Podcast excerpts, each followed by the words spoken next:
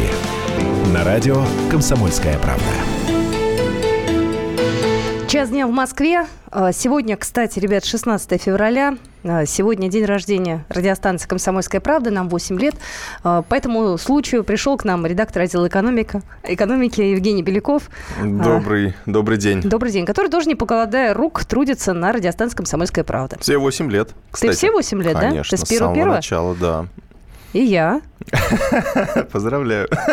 Я просто вспоминаю, мы с тобой пересекаться начали не в первый год, наверное. Мы чуть позже, в утреннем эфире, когда у нас э, была такая э, история, да, у нас в утреннем эфире э, появлялись редактора разных отделов, экономики, политики, и мы вот последние новости обсуждали. Вот я помню, что Евгений Беляков, э, он такой был самый разговорчивый.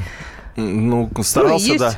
Не знаю, не могу себя сравнить с другими, но мне, э, мне на радио, конечно... Мне достаточно было привычно, честно говоря, на радио, потому что я э, на нем работал на, на других радиостанциях с, э, наверное, с, с первого курса университета, поэтому мне, в принципе, я, наоборот, радовался, что наконец-то я пришел в комсомолку, и здесь тоже открылась радиостанция, потому что вот это м, ощущение эфира, оно все-таки вот цепляет. То есть оно есть, есть что-то такое. Я помню, когда первый раз услышал свой, свой голос где-то вот, вот в динамике, ну, какая-то записная передача была, и, соответственно, я говорю, о, что интересное, кто-то рассказывает. Я думаю, о, так это ж я. Слушай, типичная реакция была, потому что у нормальных людей, как правило, которые слышат свой голос, говорят, ой, я, боже мой, я никогда больше, да ни за что, это так бывает. А, ну, Да, не знаю, я как-то... Ну, понятно, что голос звучит по-другому, потому что мне даже причем объясняли как-то, а, что голос, он... э, Настоящий голос, он один, ну, вот который ты сам, сам себе слышишь, свой голос.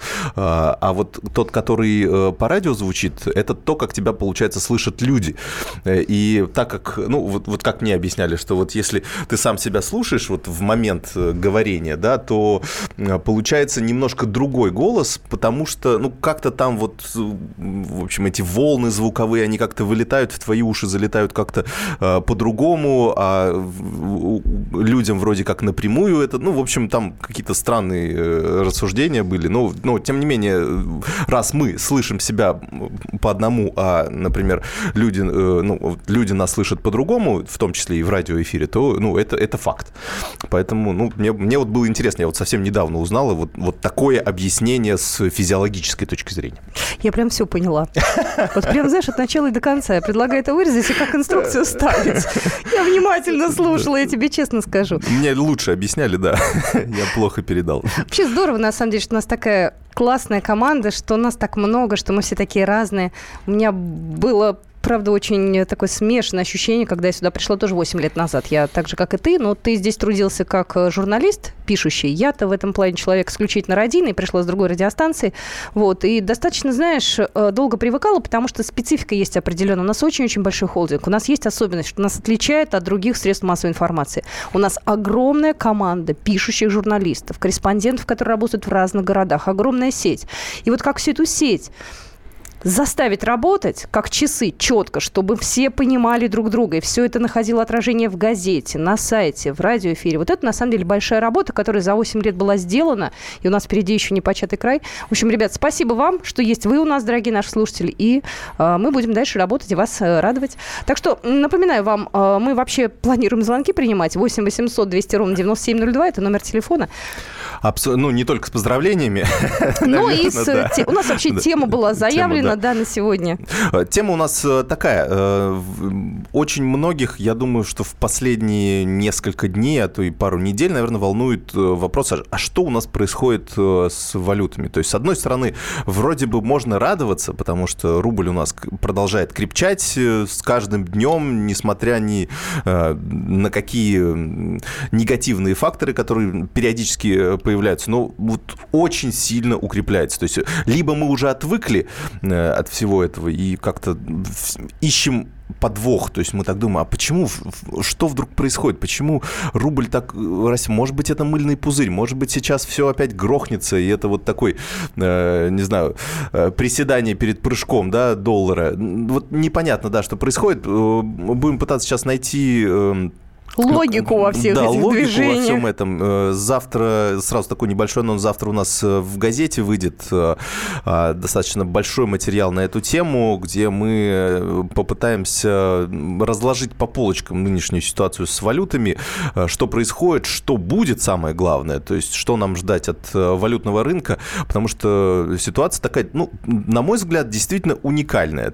То есть это вот маятник немножко повернулся в другую сторону, обычно у нас рубль вот последние пару лет так тенденция была к снижению, а сейчас, э, ну, последний год, и сейчас особенно явно это проявляется, э, очень сильно укрепляется как раз наша валюта. Ты знаешь, когда мы раньше пытались э, некую там логику поймать в движении доллара, мы посматривали краем глаза на нефть, говорили, а, нефть падает, значит, и доллар да. будет расти.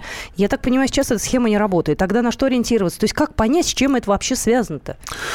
О, сложно, сложно понять, потому что действительно раньше, как экономисты говорят, такое умное слово корреляция э, означает она, ну, если так переводить, это просто связь, то есть э, насколько разные финансовые инструменты друг с другом связаны. Грубо говоря, один растет, второй тоже растет. Есть обратная корреляция, когда один растет, а другой точно падает. Ну, то есть есть разные финансовые инструменты, они по-разному друг с другом сочетаются. Когда в один перестают верить, то в другой, э, например, деньги перетекают. То есть у нас ну, грубо говоря, такой закон сохранения энергии, закон сохранения денежной массы. То есть если, э, не знаю, допустим, акции падают, то растет, э, растут валюты, например, или золото, и, и наоборот. Если, если происходит резкий рост акций, значит, деньги откуда-то ушли, и, скорее всего, ушли из каких-то других финансовых активов. Ну, и, в общем, э, тут достаточно такая большая теория, ее очень долго можно объяснять, но, тем не менее, эм, вот картинка, она примерно такая. То есть понятно, что и количество денежной массы в какой-то период увеличивается, потому что у нас и инфляция растет, и э, центральные банки многих стран занимаются целенаправленной эмиссией для поддержания своей экономики выпускают дополнительные облигации. Это тоже э, большое количество денег выбрасывает на рынок, и он уже каким-то образом изменяется, э, и здесь уже такое появляется большое количество денег, которые пускаются на различные спекуляции. Там те или иные финансовые инструменты. Вот сейчас э, э, момент такой, что большинство спекулянтов, в том числе западных, они пошли в рубль. Э, и очень неплохо, я так понимаю, на нем зарабатывают, разгоняют эту спираль. И посмотрим, что дальше, потому что действительно нефть у нас практически не растет уже на протяжении нескольких недель. В районе 55 долларов за баррель она заморозилась, плюс-минус 1% туда-сюда ходит, а при этом рубль у нас прибавил за последний месяц порядка 5%. А вот ты знаешь, я а, здесь э, пытаюсь э, какую-то найти ну, не знаю, тайный заговор, что ли. А нет ли ощущения, что это сдерживалось все искусственно, и э, курс доллара, он э, повышался искусственно? Ну, вот было выгодно, кто-то на нас с вами заработал. Нет такого ощущения? Ну, смотря кто... То есть у нас... Э, в... Ну, некие финансовые структуры да, нашей да, да. страны, уж извините, ну В менталитете как? у нас так принято всегда искать некую конспирологическую версию и на нее Не, ну подожди, если не связано э, падение курса и рост курса с нефтью, да, в чем нас там раньше убеждали. Там других факторов. Э, там очень большое То есть мы хотим поставим 80, хотим поставим 60, ну, получается нет, так? Нет такого. Ну, во-первых, нет какого-то такого... У нас, у нас принято всегда какие-то политические решения, но это у нас таком на масштабном э, планетарном уровне, это у нас э, мировое правительство некое, да. А если у нас что-то происходит с валютами, это у нас тоже какой-то заговор каких-то крупных финансовых корпораций и так далее. То есть понятно, что, наверное, они какие-то свои интересы эм, э, отрабатывают и пытаются влиять на рынок для того, чтобы им было выгоднее. Но при этом много заинтересованных игроков, это и правительство, и крупные корпорации, и большое количество мелких спекулянтов, которые тоже пытаются здесь какую-то денежку заработать. Поэтому факт факторов очень много, но мы сейчас в течение эфира, я думаю, их э, каждый более-менее разберем, чтобы, чтобы вы понимали вообще, э, от чего э, зависит курс валют. 8 800 200 ровно 9702 – это наш телефон. Запомните, и буквально через пару минут звоните в программу «Личные деньги». Личные деньги. Рецепт приготовления лучшего утреннего шоу от Михаила Антонова. Это очень просто. Берем главные темы из интернета, добавляем щепотку экспертов, затем обжариваем главную тему, желательно с двух сторон. Периодически приправляем все это мнениями слушателей, иронию и сарказм добавляем по вкусу. Наслаждайтесь. Утреннее информационное шоу «Главное вовремя» с Михаилом Антоновым. Каждое утро до 11 часов на радио «Комсомольская правда».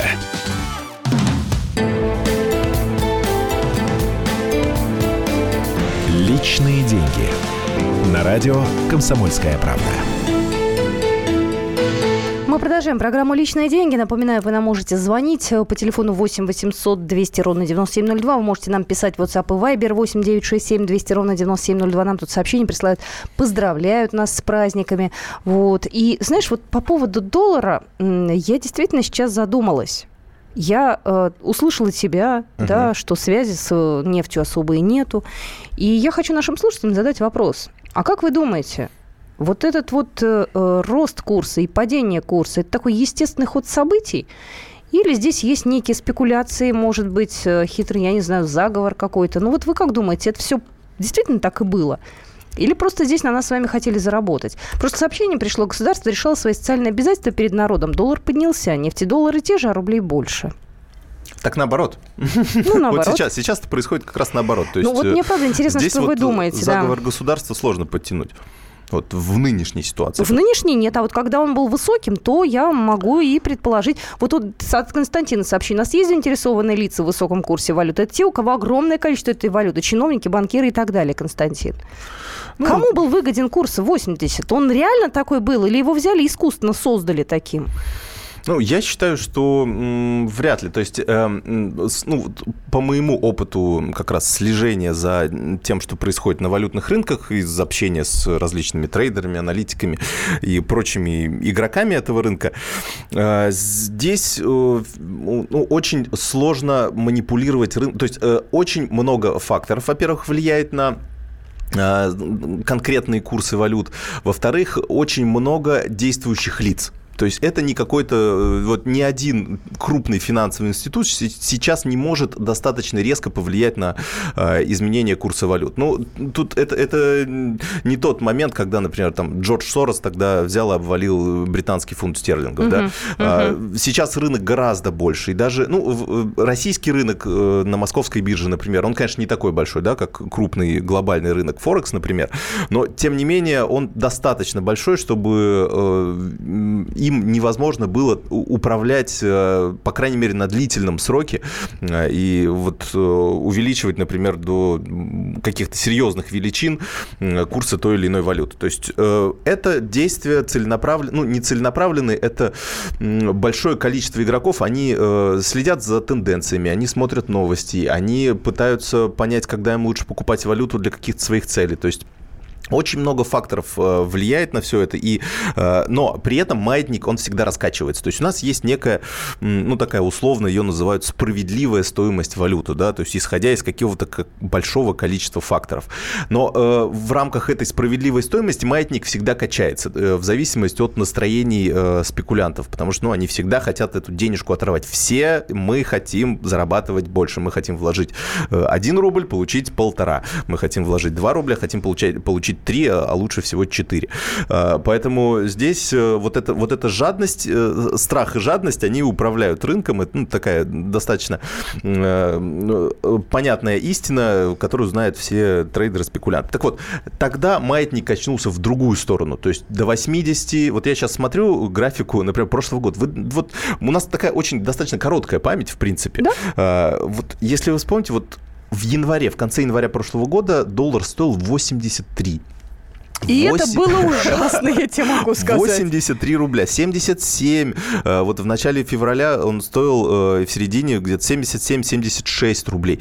Если э, посмотреть, то вот за этот год рубль у нас укрепился практически на 25%. 25%. Это феноменальная доходность. То есть, грубо говоря, обменяв ну, какой-нибудь иностранный инвестор, да, обменяв свои доллары на рубли, он получил, и, и вот сейчас обменяв, например, их обратно, он получил доходность 25%. А если он еще был достаточно умный и вложил это все дело, например, в какой-нибудь российский банк э, на, на счет, да, и получил еще 10% доходности на вложенные деньги, то это вообще 35% доходность. Ну, это просто, конечно, за один год феноменальный результат. Э, поэтому, конечно, западные инвесторы... Но вот что, что происходит... западные инвесторы? Происходит сейчас вот одно из объяснений того, что сейчас происходит, это то, что к нам приходят западные инвесторы, которые вот пытаются на этом заработать. Я думаю, что и наши тоже на этом зарабатывают. Ну, наши, да. Пришло сообщение абсолютно справедливое. Тем не менее, цены тогда выросли, а снижение когда? Я предположу, что снижения не будет. Нам придумают 250 разных причин, почему вот обязательно должно вот это вот э, остаться вот эти же самые транспортные издержки, они выросли. Конечно, да. Еще и начинается. Ребят, ну тогда мы должны до астрономических цен дойти уже через, не знаю, лет 10. Ну, ну я, я бы здесь не был столь ну, так голословен, да, например. Ну, во-первых, у нас, э, если по машинам смотреть, да, э, то у нас, вот помню, тогда доллар вырос в два раза, и все думали, о, все, точно, сейчас машины подорожают в два раза. Не подорожали в два раза. Они так постепенно прибавляли на 10%, на 15%. Если, эм, например, производители сейчас увидят, что да, э, доллар закрепился на этом уровне, выше не пойдет, цена на нефть устойчиво э, закрепилась на уровне 55-60 и ниже не пойдет, потому что все верят в то, что ОПЕК будет соблюдать какие-то свои договоренности. Тогда, конечно, э, импортеры, они начнут, они же тоже конкурируют между собой, и им важно понимать, они смогут могут э, за счет снижения цены увеличить свои продажи и, соответственно, увеличить свою выручку и чистую прибыль. Если они это увидят, они, конечно, начнут снижать цены. Это нормальная конкурентная борьба. Поговорите с любым бизнесменом, он скажет, что, ну, понятно, все хотят заработать больше, но в рамках, э, в условиях конкуренции никто не будет завышать цены и сидеть и ждать, ну, наверное, да, наверное, мне больше денег придет. Так экономика не работает. Экономика работает вот в рамках, если потребитель готов эти деньги платить, он платит.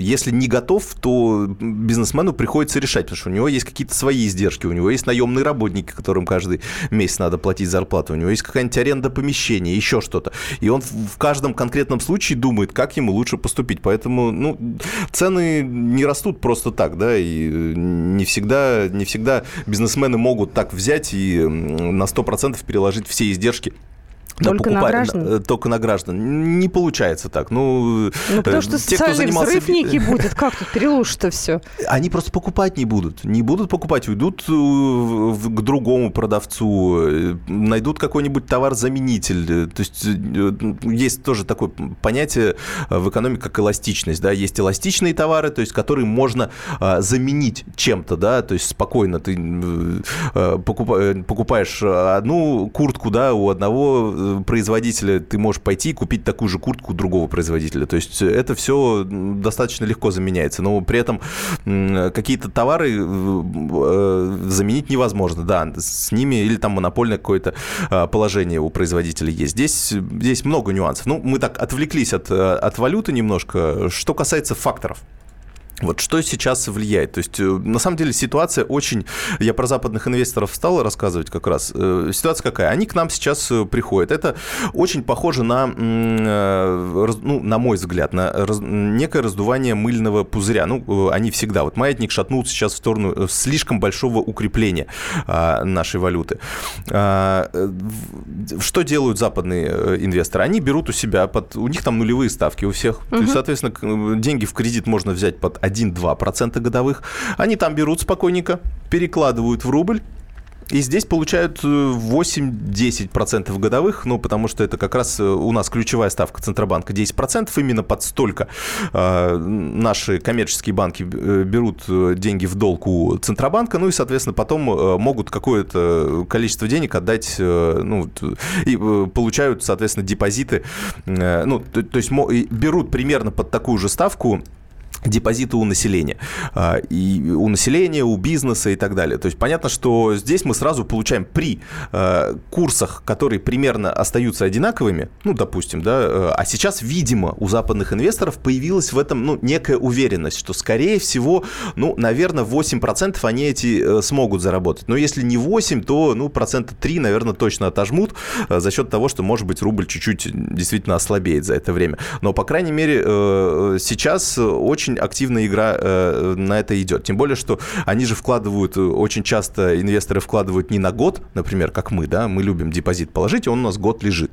Есть куча кредитов, так называемых овернайт, когда они положили вечером, утром забрали, вечером положили, утром забрали. Конечно, в таких условиях сейчас, ну, очень выгодно играть на российском рынке, потому что разница между вот этой ставкой, э, ставкой кредитования на Западе и ставкой э, э, депозита у нас, ну, она просто феноменальная. И Центробанку надо как можно быстрее снижать эту ключевую ставку, иначе мы так, конечно, до добра не дойдем. Ну, два сообщения, которые объясняют все. Ну, первое, что мировое правительство было, есть и будет. Угу. Да, это история с мировой закулисой, мы знаем, мы согласны. И еще сообщение, нам все равно, сколько стоит бакс, э, зарплату все равно не поднимает. Это вы зря, потому что бакс, э, как вы выражаетесь, э, он влияет на те цены, которые у нас выставлены ну, в магазинах. Да, да, то есть это так или иначе все связано. Мы продолжим наш разговор. Это программа «Личные деньги». Евгений Бляков, я Екатерина Шевцова.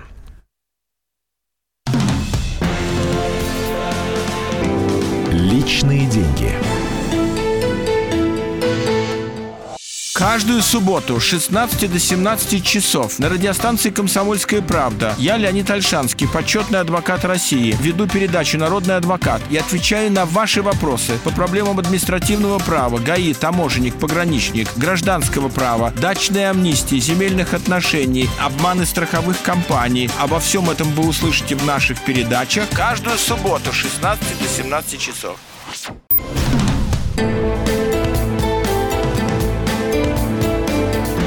Личные деньги. На радио «Комсомольская правда». Мы продолжаем программу «Личные деньги» в Москве. Половина второго. Я еще раз напоминаю, сегодня настроение у нас праздничное. 8 лет радиостанции «Комсомольская правда».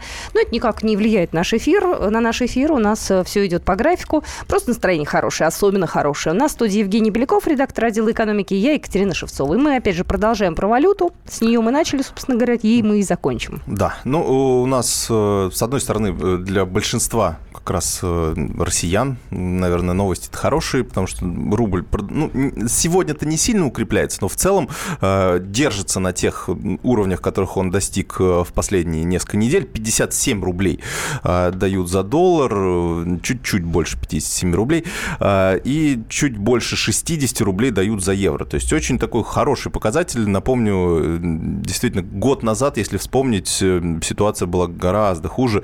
Порядка 75-80 рублей в начале года давали за доллар, ну а евро, соответственно, 80, 85-90 доходил до этих уровней, так что значительное, значительное укрепление продолжается. И э, что, э, вот какие факторы сейчас, ну, наверное, всем интересен прогноз некий. То есть, э, что будет сейчас?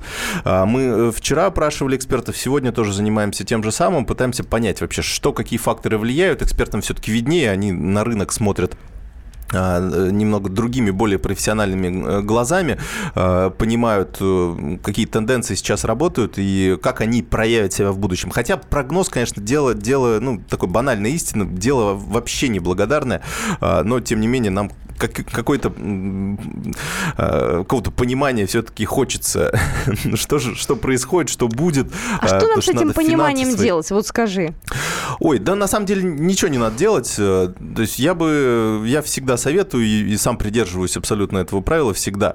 Э, хотя иногда хочется, вот, вот частично, иногда во мне просыпается спекулянт, я вижу какую-нибудь новость и думаю, а, так, так, так, надо, надо срочно купить, надо срочно купить. Я, честно признаюсь, я купил э, доллары как раз э, где-то две недели назад, там Минфин сообщил о том, что э, начинает, э, будет начинать валютные интервенции на рынке. Я подумал, угу, фактор точно, точно, все отлично, надо брать, потому что э, это, соответственно, что значит валютная интервенция? Значит, э, Центробанк, о, да, Центробанк э, получает деньги от Минфина, э, который вот дополнительная сверхприбыль, которую они не планировали в бюджете, потому что заложили там 40 долларов, а нефть сейчас 55 долларов. Вот эту дельту в 15 долларов они, соответственно, получая с нефтяных компаний, они в виде налогов, да, естественно, они э, ее вкладывают в рынок. То есть они э, вот эти рубли, э, получаемые сверх в бюджете, они их меняют на доллары и складывают эти доллары в резервный фонд. То есть что это означает? Это означает, что спрос на доллар увеличивается, значит, он будет расти.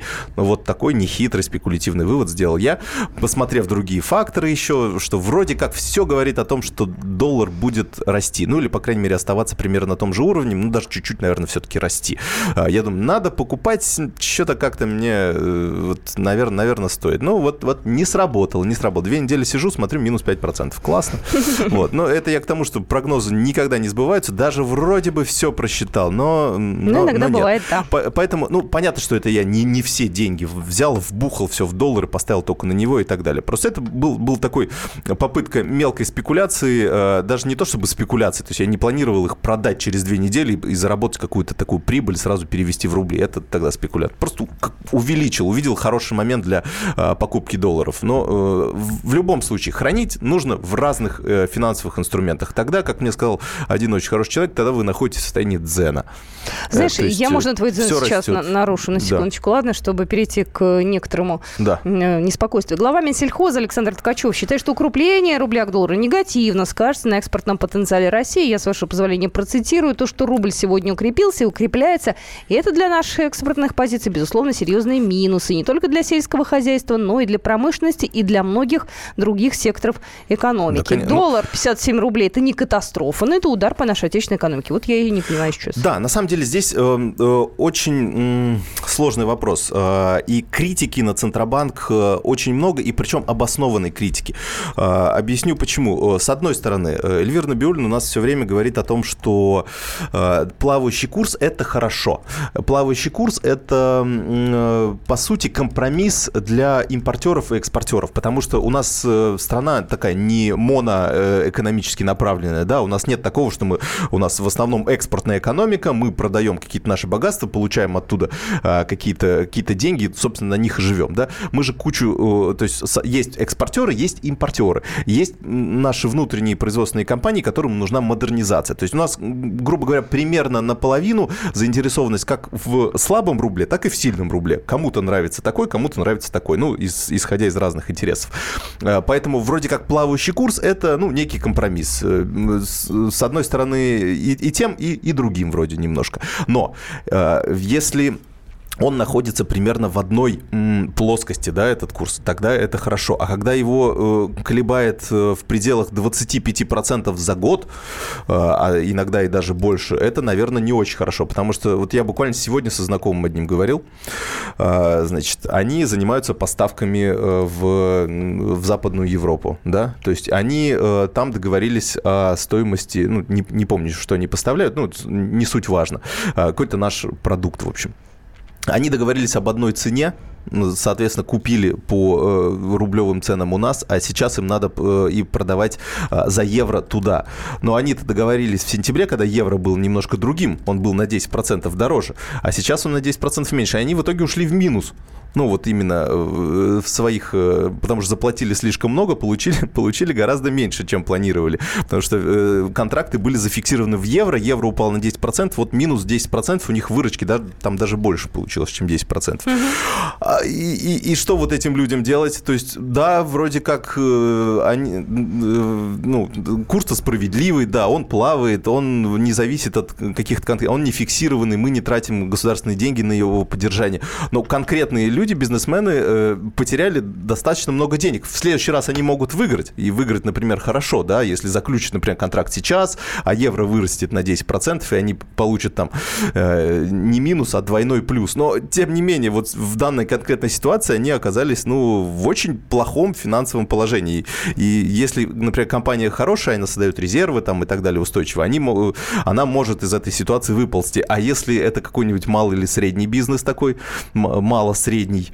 И, и что дальше? То есть э, здесь э, такая ситуация очень, очень сложная, да. И вот лучше, наверное, чтобы его держали в каких-то рамках этот курс, чтобы у всех, это еще э, бизнес-омбудсмен Борис Титов постоянно говорит, что нам не важно, какой курс, слабый или сильный, нам важно, чтобы он был более-менее понятный, чтобы люди, которые занимаются бизнесом, они могли прогнозировать, строить свои бизнес-планы, а иначе они будут либо, а, бояться рисковать, ну, не заключать новые контракты, э, утвержденные в валюте, да, не, э, не планировать свою деятельность надолго вперед и, соответственно, тоже исходить. Или, либо закладывать это все в цены дополнительно, что они получат больше, например, от потребителей, но при этом э, застрахуют какие-то свои риски вот на случай такого, такого, такого развития ситуации. Так что очень большая комплексная проблема, и, конечно, да, здесь я с Ткачевым, э, по сути, согласен.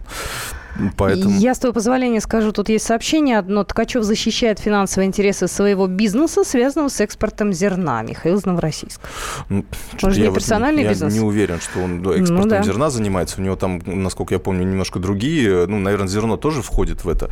А, но в целом он как раз отражает, что у нас, да, действительно, у нас, он же сейчас говорит от лица Минсельхоза, и, э, и от лица фермеров, экспортеров, Поэтому, поэтому здесь, здесь вполне... Ну, еще раз говорю, это э, только лишь э, свидетельствует о том, что нам нужно, ну, нужно некое постоянство на валютном рынке, э, хотя бы устойчивое, чтобы у нас был какой-то коридор. Понятно, что центробанки начнут говорить, что мы тогда устанавливали коридор, и на этом играли все спекулянты.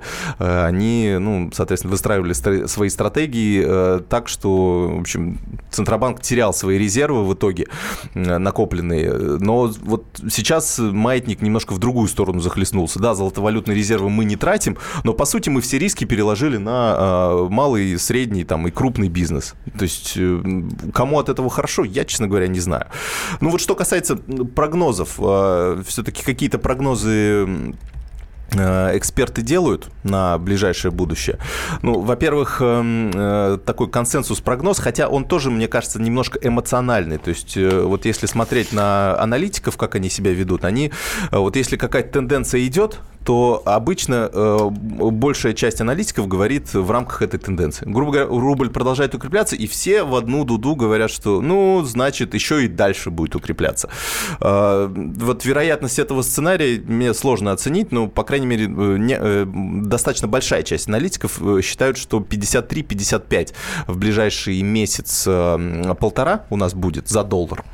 То есть еще укрепление продолжится. Этому способствует, например, налоговый период, то есть до конца марта марта э, и в апреле тоже будут выплаты э, по налогам у наших крупных компаний и э, экспортеров как раз-таки, они будут продавать доллар и покупать рубли для того, чтобы расплатиться с государством. Это такой достаточно серьезный, сильный фактор. В мае, наоборот, по идее, доллар должен укрепиться. Но вот до каких уровней дойдет сейчас, пока непонятно.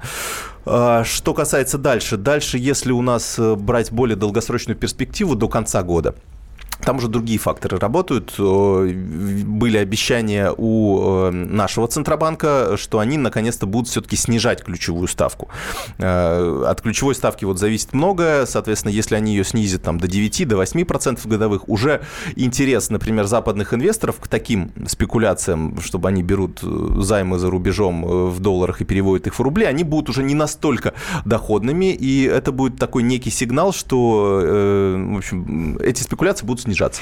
Так, знаешь, давай пофантазируем. Да. У нас осталась на эту минуту как ага. раз. Э, как ты думаешь, реально ли увидеть нам 40, э, там, 3 рубля за до, э, доллары за евро? Там, помнишь, какие-то совершенно смешные деньги были. Ну, по нынешним временам это реально смешные Я, были. честно говоря, еще полгода назад даже не думал, что ниже 60 опустится. И мне, я не думала. Мне казалось, что, в принципе, такая очень, как говорят, психологически устойчивая отметка, ниже которой доллар, ну, просто физически не может уйти, ну, вот, исходя из там разных факторов. Но вот ушел. До 43, ну, я не знаю. Ну, в какой-то момент, я думаю, что в какой-то момент всегда он может опуститься хоть э, до, до 35 условно, да. А может, давай 6, как это было в 90-м да, каком-то году, а? Но, но может, но, но вряд ли. вряд ли. Да, ну просто потому что в какой-то момент, да, и нефть может там до 120 какой-то, не знаю, конфликт э, произойдет резкий, и там какая-то спекуля... спекулятивная э, борьба развернется, и мы все это увидим. Но пока, пока предсказать это довольно сложно. Ну что, давай мы тогда предсказания оставим уже экономистам, а мы с тобой на этом попрощаемся. Евгений Беляков был в студии редактор отдела экономики. Я, Екатерина Шевцова, Шевцова желаем вам хорошего дня. Личные деньги. Здравствуйте, это Леонид Захаров. Если вы слушаете мою программу «Отчаянный домохозяин», у вас может сложиться впечатление, будто радость у меня в жизни одна – еда. Ничего подобного. На самом деле, меня еще очень радует музыка, кино, путешествия. Да и вообще вся наша жизнь, если разобраться, это одна сплошная радость. Вот об этом мы будем говорить в программе «Радости жизни» по пятницам в 22.05 накануне веселых выходных.